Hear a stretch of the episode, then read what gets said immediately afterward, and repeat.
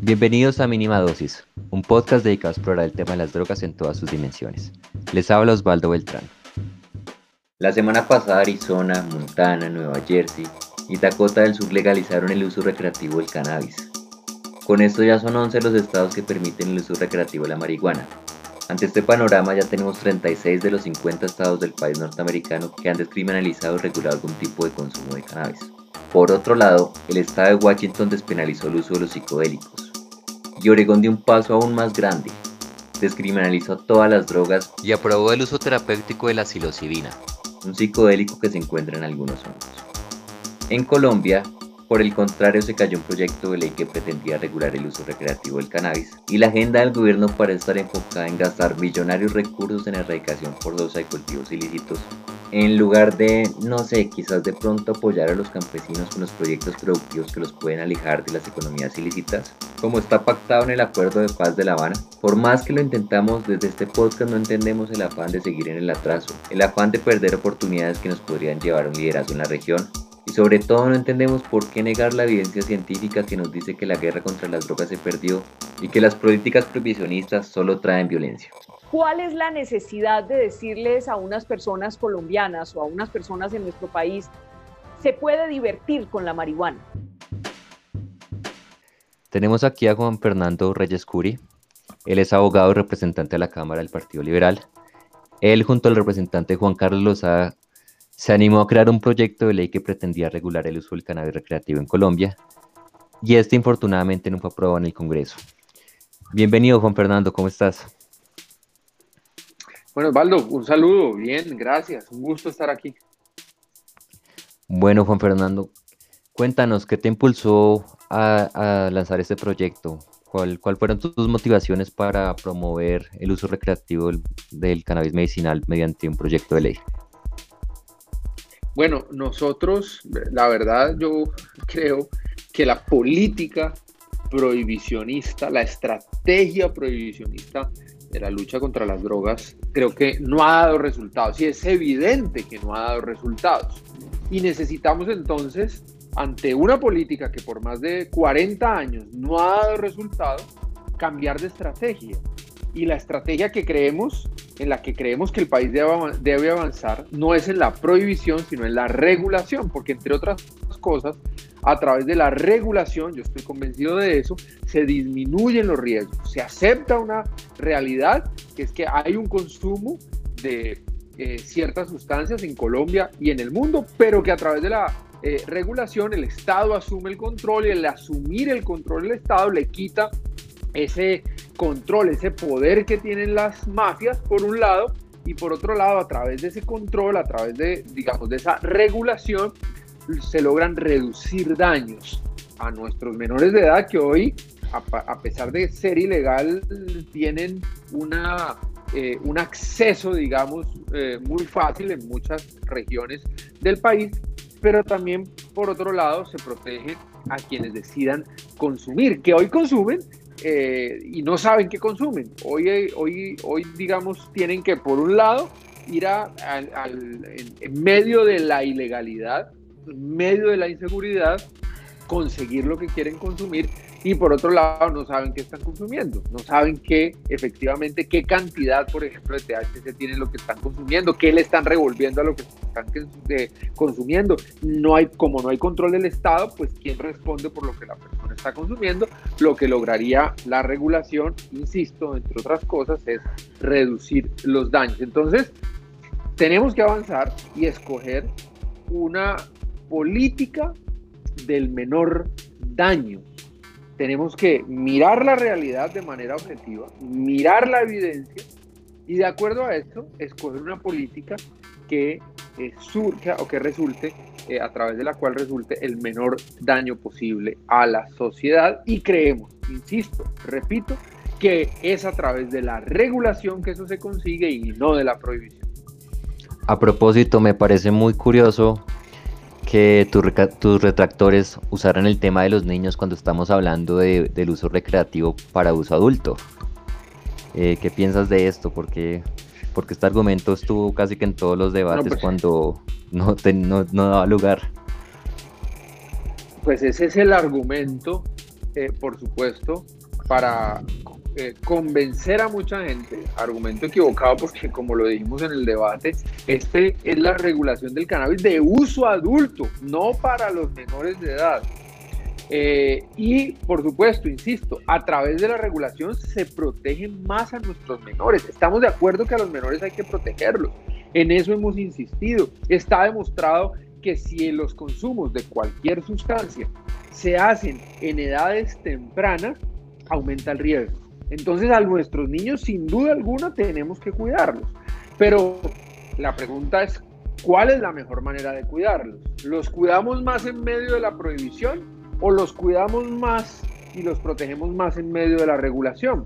Yo creo que los cuidamos más en medio de la regulación, porque hoy en medio de la prohibición, insisto, en muchas ciudades de Colombia consiguen más fácil cannabis que alcohol, por ejemplo, que el alcohol es legal.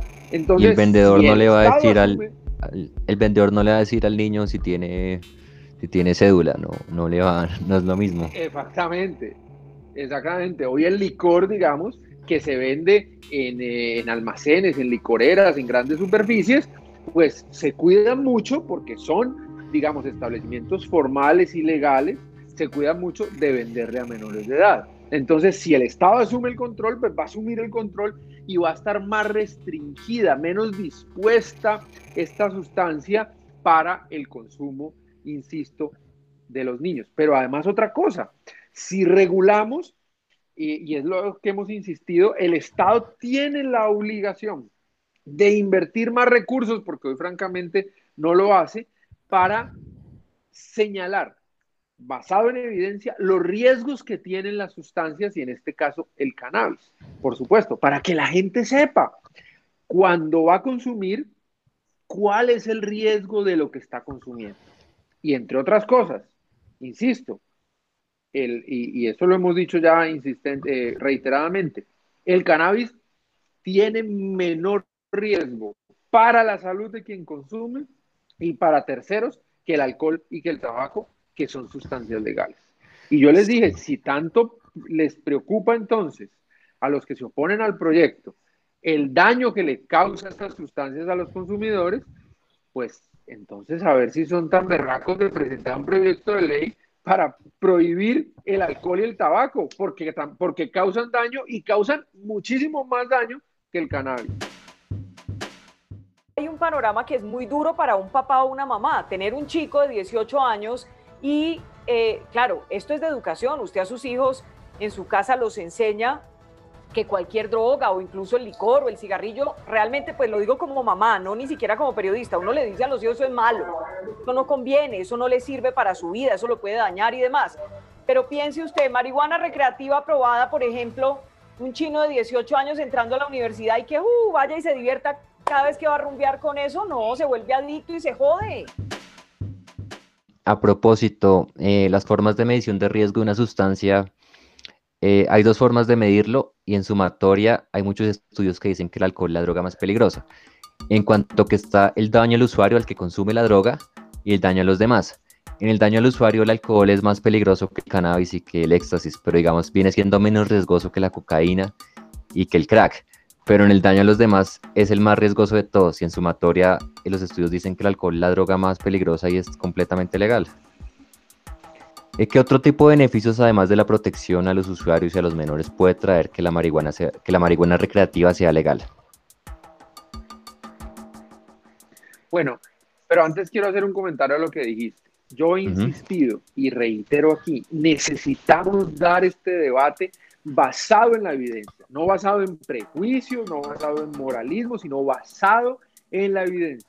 Y ya lo dijiste muy bien, el alcohol o bajo los efectos del alcohol se cometen una cantidad, digamos, de actos de agresividad, violencia intrafamiliar contra los hijos, contra las, contra las, eh, las parejas, que no tiene ningún sentido. Y ahora bien, lo que acabas de preguntar, ¿qué otros beneficios traería la regulación? Mire, si regulamos, el Estado va a tener el control de quién produce y en qué condiciones produce, eh, qué tipo de cannabis va a sembrar, con qué se va a abonar, etcétera, en qué zonas del país se puede producir, va a tener el detalle de quién produce. Pero además, a través de la regulación se determina cómo se puede comercializar, quién lo puede comercializar, en qué condiciones, en qué horarios, en qué establecimientos, cómo va a ser la etiqueta de eso que comercialice. Va a advertir, yo creo, debe advertir los riesgos que tiene para la salud la etiqueta, como los tiene eh, sobre todo el cigarrillo, el tabaco.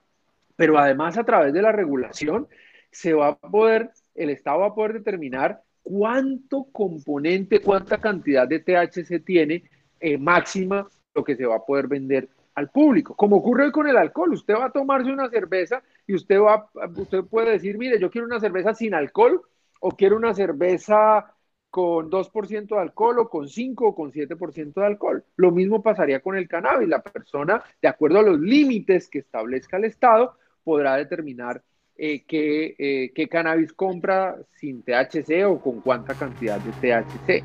Y, también, a través de la regulación se... También, también está esto de la trazabilidad, que se puede saber de dónde viene, de dónde vienen esos productos. Eh, exactamente. ¿Y cuál es la exactamente? cuál es la calidad de esos productos? ¿Sí? ¿Qué contiene la calidad? Eh, eh, digamos que algo, por llamarlo de alguna manera, la denominación de origen, etc. Y también a través de la regulación se determina quién puede consumir, ya hemos dicho que los adultos solamente, y en qué condiciones, en qué, está, en qué zonas o en qué establecimientos. Yo soy partidario, por supuesto, que donde estén niños, donde haya parques, eh, cerca a colegios, pues no se podrá consumir, porque yo, nosotros, yo he defendido eh, los derechos y las libertades y el libre desarrollo de la personalidad, pero los derechos, como dice, eh, se dice comúnmente, los derechos terminan donde comienzan los derechos de los otros y tenemos que tener mucho cuidado. Hay que respetar que cada persona pueda tomar decisiones sobre su vida. Hay que respetar que cada quien pueda decidir sobre su propia vida. Pero, por supuesto que el ejercicio de los derechos y las libertades tiene un límite. Y el límite es el, el, eh, donde comienzan las libertades y los derechos de los otros. Eso digamos que eso es básico y por eso yo sí creo que hay que controlar y regular también los lugares en donde se va, se va a poder consumir el cannabis. Juan Fernando, ¿y a quién no le interesa que el cannabis sea, sea legal? ¿Quién prefiere que esto siga siendo legal? ¿Qué tipo de intereses pueden tener estas personas?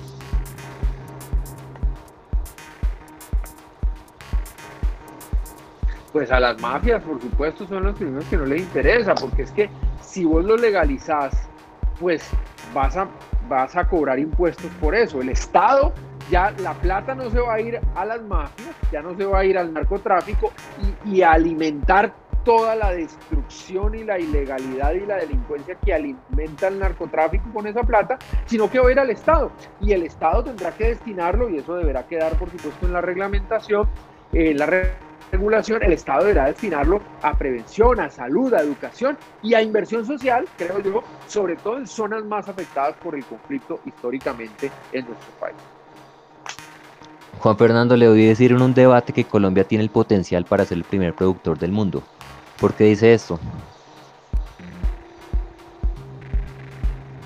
Bueno, hay un estudio de desarrollo que conocimos, eh, pues que es público, que salió en diciembre del año pasado, eh, diciembre del 2019, en donde habla de cannabis medicinal, por supuesto, porque claro, como es ilegal hoy el cannabis, tenemos muy poca información eh, en Colombia acerca de estas posibilidades del cannabis de uso adulto, del cannabis recreativo. Pero tomando, digamos, como base este estudio del cannabis medicinal, pues ahí se refiere muy bien a que el cannabis, por ejemplo, genera una hectárea sembrada en cannabis, genera 17 empleos, que es lo mismo que genera una industria ya mucho más consolidada en Colombia como la industria de las flores, por ejemplo. Y hubo, hay un exministro de Hacienda que ha dicho que el cannabis puede, o la industria del cannabis, también hablando medicinal, puede generar entre 1.2 y 3 billones de ingresos para el Estado. Entonces, en ese estudio, por supuesto, se refiere que Colombia tiene todo el potencial por el clima, por el ambiente, por la tierra, etcétera, por una cantidad de condiciones, puede convertirse en el principal productor de cannabis. Ahí hablan de medicinal, por supuesto, pero nosotros hemos tomado eso como base para decir si con el medicinal podemos serlo, con el recreativo, pues claro, aún más podríamos lograr, eh, eh, lograr convertirnos, digamos, en un productor o en el principal productor en el mundo, lo que traería, insisto, muchos beneficios económicos a nuestro, a nuestro país, generación de empleo, se mueve la economía, pero sobre todo impuestos, impuestos para hacer la inversión en prevención y en inversión pública. A propósito, hoy salió un estudio de Euromonitor que dice que las industrias recreativas van a crecer en un 376% en los próximos cinco años. Bueno. Allí lo vi. Eh, Efectivo. ¿Sí lo viste? Colombia no, sí, Colombia no puede dejar pasar esa oportunidad enorme que tiene con esta crisis económica que vamos a tener producto de la pandemia, entre otras cosas. Sí. Y, y bueno, ¿por qué crees que la sociedad estadounidense aprobó, aprobó, aprobó leyes relacionadas con la regularización y descriminalización de las drogas con votaciones abrumadoras, casi que más del 60% en muchos estados y en Colombia esto no pasa. ¿Será que la sociedad todavía no está preparada? ¿Qué es lo que está pasando aquí? Yo creo, insisto, yo creo que todavía estamos legislando con muchos prejuicios, con muchos moralismos no basados en la evidencia. Y Estados Unidos, la mayor parte de Estados Unidos está entendiendo eso, está mirando en la práctica cómo efectivamente trae, esto trae más beneficios que prejuicios, que esa política prohibicionista no tiene sentido. Hacia allá va a terminar Estados Unidos. En unos pocos años yo creo que todo el país va a terminar legalizando el cannabis de uso adulto. Ya lo ha hecho Canadá, Uruguay, entre otros. Y hacia allá va el mundo. Eh, pero nuestra, a, la, a la sociedad, digamos, le sirven estos debates. Nosotros tenemos que, así se haya hundido en la Cámara de Representantes, yo siempre he dicho que tenemos que seguir dando estos debates en medios de comunicación, en la academia, en la sociedad, en la política, en las redes sociales. Hay que seguir dando este debate basado en evidencia. De esta manera nosotros vamos avanzando, mostrándole a la sociedad que esta es una mejor alternativa que la prohibición. Eh, yo, yo creo que nos vamos a demorar un poquito más en Colombia. Eh, yo espero que no sea tarde cuando ya nos, nos montemos y, hayamos perdido una oportunidad histórica de oro en nuestro país para consolidar una industria que le podría traer muchos, muchos ingresos a nuestro país y con esos ingresos hacer una cantidad de cosas que Colombia tiene que hacer y que siempre nos quejamos de falta de plata. Bueno, y ¿Cómo ves esto de, del consumo? Hay quienes dicen que, que, una industria legal aumentaría el consumo. Eh, ¿Cree que esto puede pasar?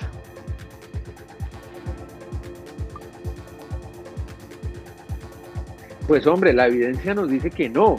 Mire lo que pasó en Canadá. Hace tal vez 20 días salió una encuesta oficial en donde a menores de edad se redujo el consumo entre 15 y 17 años, no solo no se aumentó el consumo después de la legalización del cannabis en Canadá, dos años llevan ya, sino que redujo el consumo.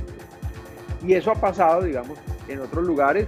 Eh, el caso de Portugal también es un caso, digamos, que vale la pena anotar y mencionar en, en, la reducción, digamos, del consumo, porque, no, porque en lo que yo creo que hay que hacer y que, lo, y que debe lograr la regulación no es disminuir la percepción del riesgo, que es lo que los opositores dicen, es que si se, se legaliza, se disminuye la percepción del riesgo, entonces la gente va a salir como loca a consumir cannabis.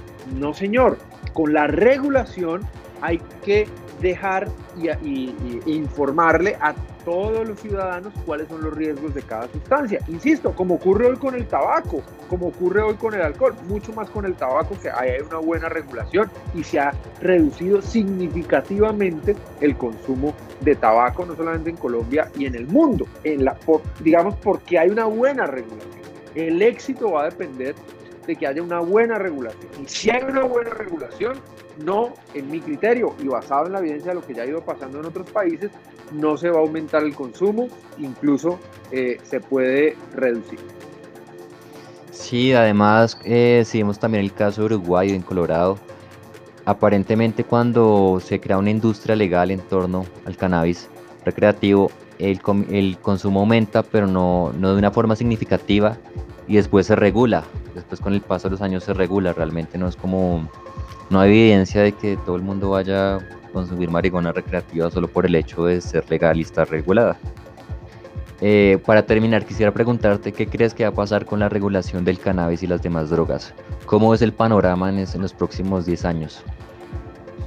Yo, yo, creo que el mundo va a ir avanzando poco a poco. Eh, eh, primero con cannabis, claro, por ahí comienzan en la mayoría, para regularlo y dejar, dejar a un lado ese esquema o esa estrategia de prohibición.